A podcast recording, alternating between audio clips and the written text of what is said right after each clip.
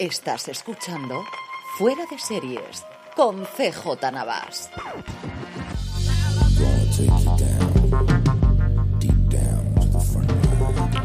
Bienvenidos a Streaming, el programa diario de Fuera de Series en el que un servidor CJ Navas te trae todas las noticias, comentarios y curiosidades del mundo de las series de televisión. Edición del martes 8 de febrero, que empezamos con un poquito de follow-up. La primera, no sé cuántas veces metí la pata, pero me disculpo desde ya, la serie de Julia Roberts que comentábamos, que llegará a Star Play sobre esa nueva visión alrededor del Watergate, se llama Gaslit, no Starlit, como sé que escribí un par de veces mal en la web y no recuerdo si lo pronuncié también así mal en el podcast, así que se lo dije, forma es Gaslit y no Starlit.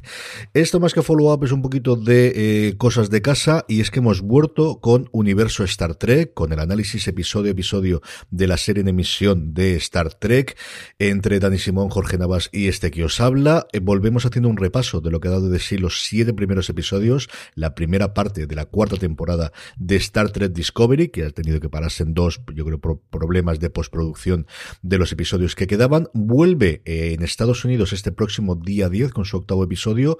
No han dicho nada en contra, así que entendemos que en España se podrá ver de nuevo a través de Pluto TV los viernes y los sábados a partir de las 9 de la noche, ojalá que también permita tenerla en vídeo bajo demanda y hoy poder verla fuera de ese horario, pero el caso es que tenéis ya eh, el programa, hacemos un repaso inicialmente sin spoilers de la situación de todas las series de la franquicia de Star Trek a día de hoy y luego ya comentamos con spoilers lo que nos ha dado estos siete episodios que nos ha parecido hasta ahora y que esperamos del resto de la temporada, así que Trek, es que me estáis escuchando, uniros si no lo habéis hecho ya, lo podéis encontrar en cualquier reproductor de podcast y también si nos queréis ver las en YouTube.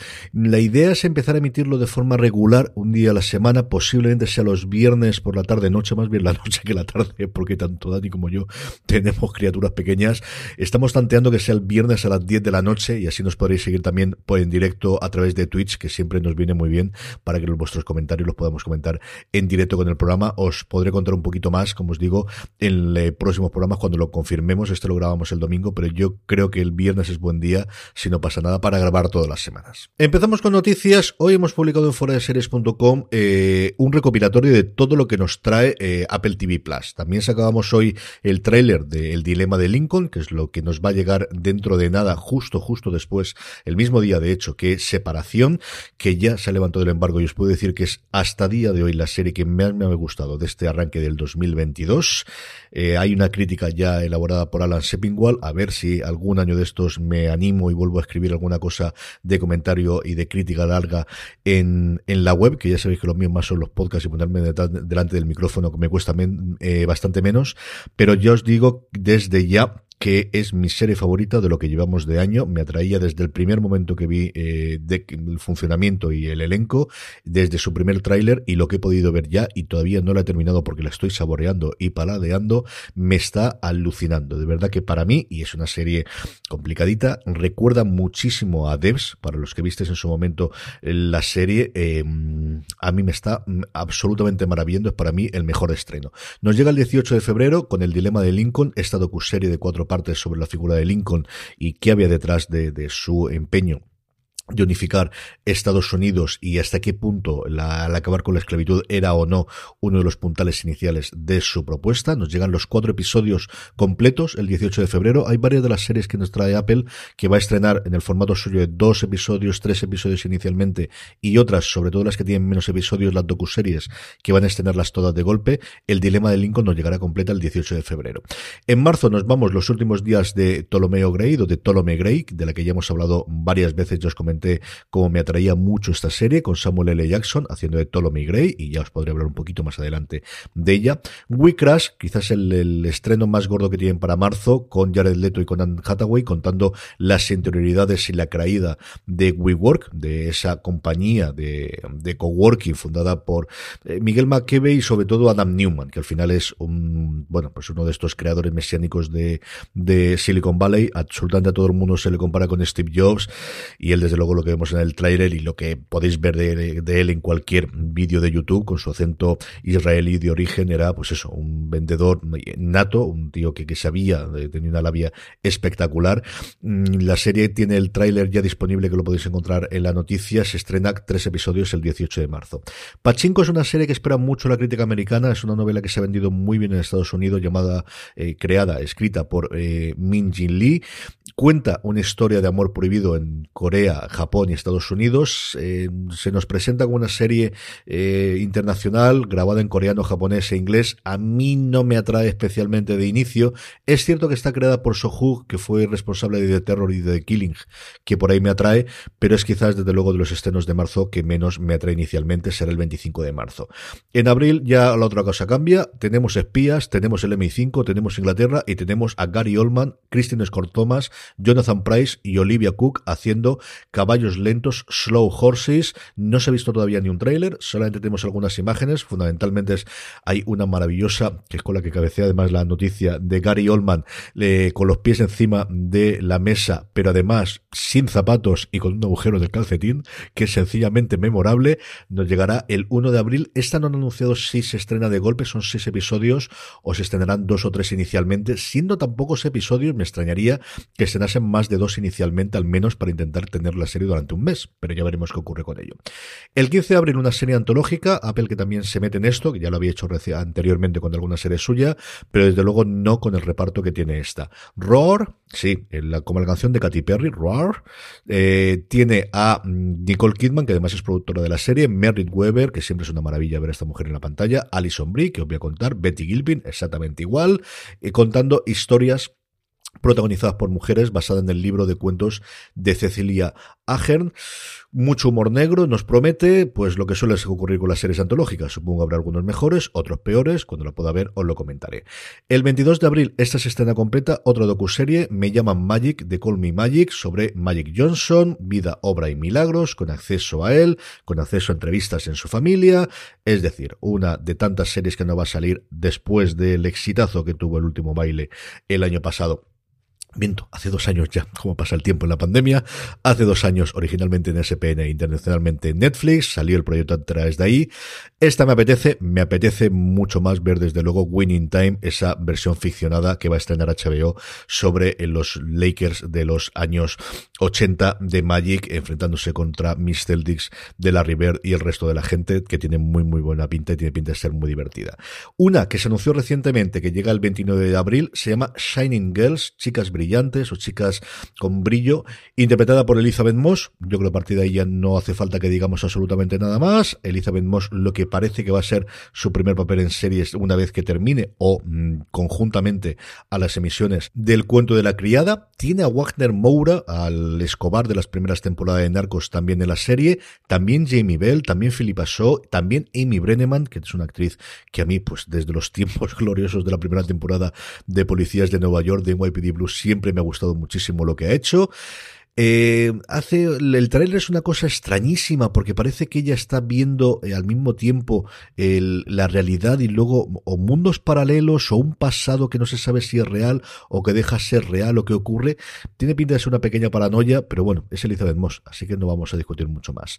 Teherán vuelve para los aficionados de la serie israelí el 6 de mayo. Glenn Close eh, se une al reparto que cuenta con los actores iniciales, aquellos que visten la primera y os gustó, pues evidentemente seguiré ahí. Yo no fui uno de ellos, así que no sé qué ocurrirá con ellos. Y luego Now and Then, la serie española de mm, Bambú, que se estrena el 20 de mayo. Nos llega ocho episodios, este thriller, con el atractivo de Nera Maribel Verdú, a Rosy Pérez, a Sergio Ivanek, con eh, un reparto también internacional ambientado totalmente en Miami. Así como veis, más de 10 series y alguna más que es posible que nos cuenten y que aparezca por en medio. Seguimos sin saber nada de Ted Lasso, seguimos sin saber cuándo llega la segunda de fundación si sabemos que parece que están rodando ya, pero no sabemos nada de ella. A ver cuándo nos llegan las dos grandes series insignes o las dos grandes bloques insignia, desde luego que tiene Apple TV Plus a día de hoy.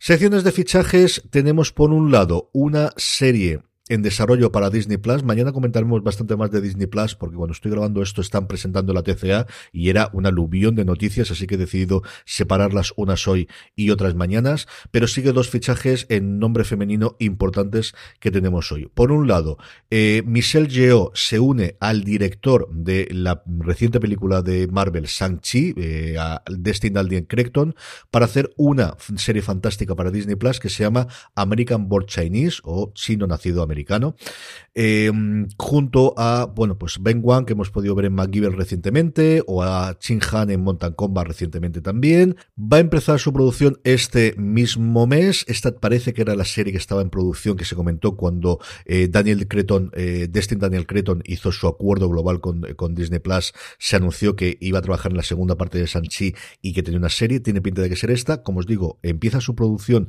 ahora mismo en California, lo cual para los aficionados de Star Trek no es una buena noticia, porque quiere decir que otro retraso que va a tener la eh, serie de la sección 31 de Michelle Yeoh hasta que eso no concluya, desde luego, no vamos a tener ningún avance en ese frente en lo próximo. Y el otro nombre propio es el de Catherine Zeta-Jones, que se une al elenco de National Treasure o La Búsqueda, como se llamaron aquí las distintas películas protagonizadas por Nicolas Cage. Aquí vamos a tener una actriz joven interpretándolo, pero Catherine Zeta-Jones que se une al elenco, bueno, pues un atractivo para ver, ya sabéis que tanto Disney Plus como especialmente Paramount Plus en los últimos tiempos, todas las películas que le han funcionado van a hacer una serie de ellas y esta es una más que nos va a llegar. En el apartado de trailers, esto no es un trailer, sino es un anuncio de que vamos a tener un trailer, el trailer que todos estamos esperando, la primera vistazo que vamos a dar a El Señor de los Anillos, se va a producir el próximo domingo madrugada del lunes en España, porque Amazon ha confirmado que será durante la Super Bowl, que como os digo, se celebrará el próximo domingo para el lunes en España, de domingo 13 al lunes 14, se emitirá en Estados Unidos, no tiene pinta de que se vaya a filtrar, ahí ya hay un montón de trailers, incluso de teasers de trailers de los que se van a estrenar en la Super Bowl, con eh, formatos más largos, algunos de ellos con algún añadido que ya se está haciendo. Este no tiene pinta de que se vaya a tener antes, pero sí que inmediatamente después de que se emita en Estados Unidos lo tendremos aquí, así que no falta tanto. Yo pensaba que íbamos a tener mucha más espera, pero bueno, nos queda eso, una semanita simplemente para esperar para poder ver por fin un poquito de imágenes de qué pinta tiene estos anillos de poder del Señor de los Anillos. La que sí hemos podido ver hoy es el tráiler de Vikingos, lo tenéis también en fueradeseries.com junto con un pequeño descripción y también el póster que han hecho de la, de la nueva serie, un tráiler que nos presenta a todos los nuevos personajes, a todos los nuevos vikingos, mucha sangre, muchos dracares, muchas espadas, muchas hachas, bastante destrucción, algún que otro desnudo que también enmarca de la casa y yo una presentación una serie que como sabéis nos llega a Netflix, se muda de vikingos para hacer este Valhalla a Netflix, toda la serie completa como es marca de la casa el 25 de febrero. Michael Hirsch, el creador de vikingos, aquí solamente es productor ejecutivo, no es el, el showrunner de la serie como ocurrió en la serie original de History Channel, pero a mí la verdad es que me gustó mucho, yo me descorgué bastante de vikingos, en mi casa sí que se veía, Lorena eh, le encanta y esta yo creo que sí que veré algún que otro episodio. La maravillosa señora Maisel, de Marvelous Mrs. Maisel, su cuarta temporada, tenemos ya el tráiler oficial eh, de Amazon, de momento solamente cuando estoy grabando esto está colgado en inglés, y ahí sí los pondré en las notas, que ya sabéis que podéis encontrar siempre en foradeseries.com, si no os lo pondré en cuanto lo tengamos en la versión en español, lo podéis encontrar también en YouTube. Y luego, para mí, el mejor tráiler de lo que he visto hoy con muchísima diferencia es The Dropout, esta serie eh, de en Hulu en Estados Unidos, que entiendo que aquí nos llegará dentro de estar en Disney Plus, que cuenta la vida, obra y milagros de Elizabeth Holmes, de la fundadora de Ceranos, que ha vuelto a estar en la noticia recientemente por uno de los distintos juicios que tiene en Estados Unidos. Siempre lo recomiendo, pero vale muchísimo la pena que veáis el documental que hay sobre la, su figura en HBO a mí me ha alucinado. De verdad que, que, tenía muchas ganas. Es una historia que siempre me ha llamado muchísimo la atención. El documental me encantó. Amanda Seyfried lo hace tremendamente bien y es un personaje eh, muy complicado de hacer, con un acento muy especial, sobre todo cuando hablaba en público, que puede caer en, en, la parodia. Yo creo que lo lleva muy bien. Hay un momento de una escena que hace delante del espejo en el que se ve como intenta poner la voz más grave, como realmente lo hizo Elizabeth Holmes. Y ya no solo ella, es que la verdad tenía totalmente descontrolado porque es, tan protagonista ella en su historia y en, lo que ocurrió y lo, hasta ahora todas las noticias, que no sabía el resto de gente que había alrededor. Y agarraos, ¿eh? Los veis a todos en el tráiler. Navin Andrews, que es lo primero que yo le he visto, al menos que yo recuerde, salvo a lo mejor un personaje secundario que se me escapó después de hacer Perdidos. William H. Con un prostético la cabeza terrorífico. Mira que el hombre Shameless tenía que sufrir con las cosas, pero aquí le han puesto una frente sencillamente espantosa. Lori Metcalf, que es una actriz que a mí me fascina, en Roseanne y en Los Conner, con esa vis cómica aquí haciendo un personaje muchísimo más dramático. Alan Rack, eh, que se deja un poquito su momento de Succession y, y, se pasa a hacer la serie. Sam Waterstone, al que tengo muchas ganas de ver en el remake o en la continuación de Ley Jordan. Y Stephen Fry, adoradísimo Stephen Fry, que también aparece aquí. Es ya una de las series que más ganas tengo de ver. Se estrena en Estados Unidos el 3 de marzo. Entiendo que se estrenará simultáneamente aquí en Star, pero no recuerdo haber visto ninguna nota ni ninguna confirmación. Voy a ver si escribo mañana a la gente de Disney que nos confirmen, o a lo mejor nos llega directamente la nota de prensa y lo podemos hacer. Y el último tráiler, una curiosidad que me ha llamado muchísimo, muchísimo, pero que muchísimo la atención. Y es que estas cosas de YouTube, de repente me salta que HBO va a estrenar un podcast sobre True Blood, un podcast oficial eh, presentado por dos actrices de la serie, por Kristen Bauer y sobre todo por Deborah Wolf, a la que luego pudimos ver eh, un poquito de tiempo después en Daredevil, que es una actriz que a mí me parece sencillamente fascinante. Van a analizar, como suele ser habitual en los últimos tiempos, episodio a episodio. Es algo que se ha hecho en muchas ocasiones recientemente. Lo hicieron eh, Siripa y Michael Imperioli con Los Sopranos. Lo están haciendo ahora mismo también dos actores con VIP, pero siempre habían sido fuera de las cadenas cuando se han hecho estos repasos a posteriores. Se está haciendo también con Parks Recreations, pero este es un podcast oficial de HBO que a mí me maligno que esto puede ser una plataforma para que tenga ese, hasta cierto punto, que en algún momento sea rumoreado continuación de la serie o, vuelta de la serie, que esto podría ser una plataforma para volver a crear run run alrededor de la, de la serie y volver a tenerlo. Porque de verdad hay muchísimos podcasts, como os digo, presentado incluso por los creadores o por actores de los mismos, pero no ninguno que yo recuerde que haya sido oficial de la cadena cuando se ha estrenado a posteriori. Creo que el único fue por Battlestar Galactica que hicieron entre Mark Bernardin y Tricia Helfer, que juraría que sí contaba con el apoyo de Sci-Fi, pero yo creo que ciertamente testimonial. Mm, desde luego no esto y desde luego no colgarlo el teaser del, del que va a ir esto adelante en el canal oficial de YouTube de la plataforma. Os lo pongo también como siempre en las notas. Estrenos. Ayer día 7 se estrenó la tercera temporada de La Amiga Estupenda en HBO Max. Por una vez vamos antes de los americanos, que no van a estrenarla hasta dentro de dos semanas, pero después de los italianos, eso sí, que lo estrenaron ya hace un par de semanitas. Hablando de Italia, AXN estrena la segunda temporada de Doc, este drama médico en Italia, con un protagonista que pierde la memoria, tiene amnesia y a partir de ahí tiene que ver cómo se reincorpora a su trabajo. Esta segunda temporada, como no, eh, marcada por la pandemia. En el primer episodio vemos los primeros casos en Italia, aunque es cierto que luego la serie da un salto temporal y va a tratar mucho más los efectos eh, una vez terminadas las primeras olas, más que el centrarse durante toda la temporada en esas primeras olas que igual que en España fueron espantosas, como todos recordamos, en Italia. Y luego Filming estrena OVNIs. Don Carlos nos habló durante el fuera de series de este fin de semana de la serie. Podéis oír su comentario, que le va a quedar mucho más gracioso, desde luego, que lo que yo os puedo comentar sin ningún género de dudas. Y la buena noticia del día, realmente fue hace dos días, el pasado 6 de febrero, pero me permitiréis la licencia, y es que el pasado 6 de febrero, como os digo, se cumplían 10 años de la primera producción original, del primer estreno de una producción original de Netflix. Lilyhammer fue la serie eh, que estrenó mucho antes de cualquiera de las series, especialmente de House of Cards, que se había confirmado su producción antes, pero Lilyhammer se había producido ya, tenía la primera temporada completa, y Steven Zahn, que conocía a Ted Sarandos, le dijo, oye, que tengo esta aquí, ¿qué te parece? A Sarandos le gustó mucho, se la quiso comprar y dice que el único problema fue cuando ellos decidieron el modelo Netflix, el modelo de estrenar todos los episodios de golpe, que hasta entonces no sabían cómo iban a hacerlo. Van dijo, pero ¿cómo vas a hacer todo, todo el trabajo? Nos ha llevado un año hacer la serie, ¿cómo vas a emitirla todas de golpe? Y Sarando yo creo que tuvo el momento definitivo cuando dijo, pero Stevie, eso no es lo que hacéis con los álbumes vosotros en vuestra, cuando tocas con el boss.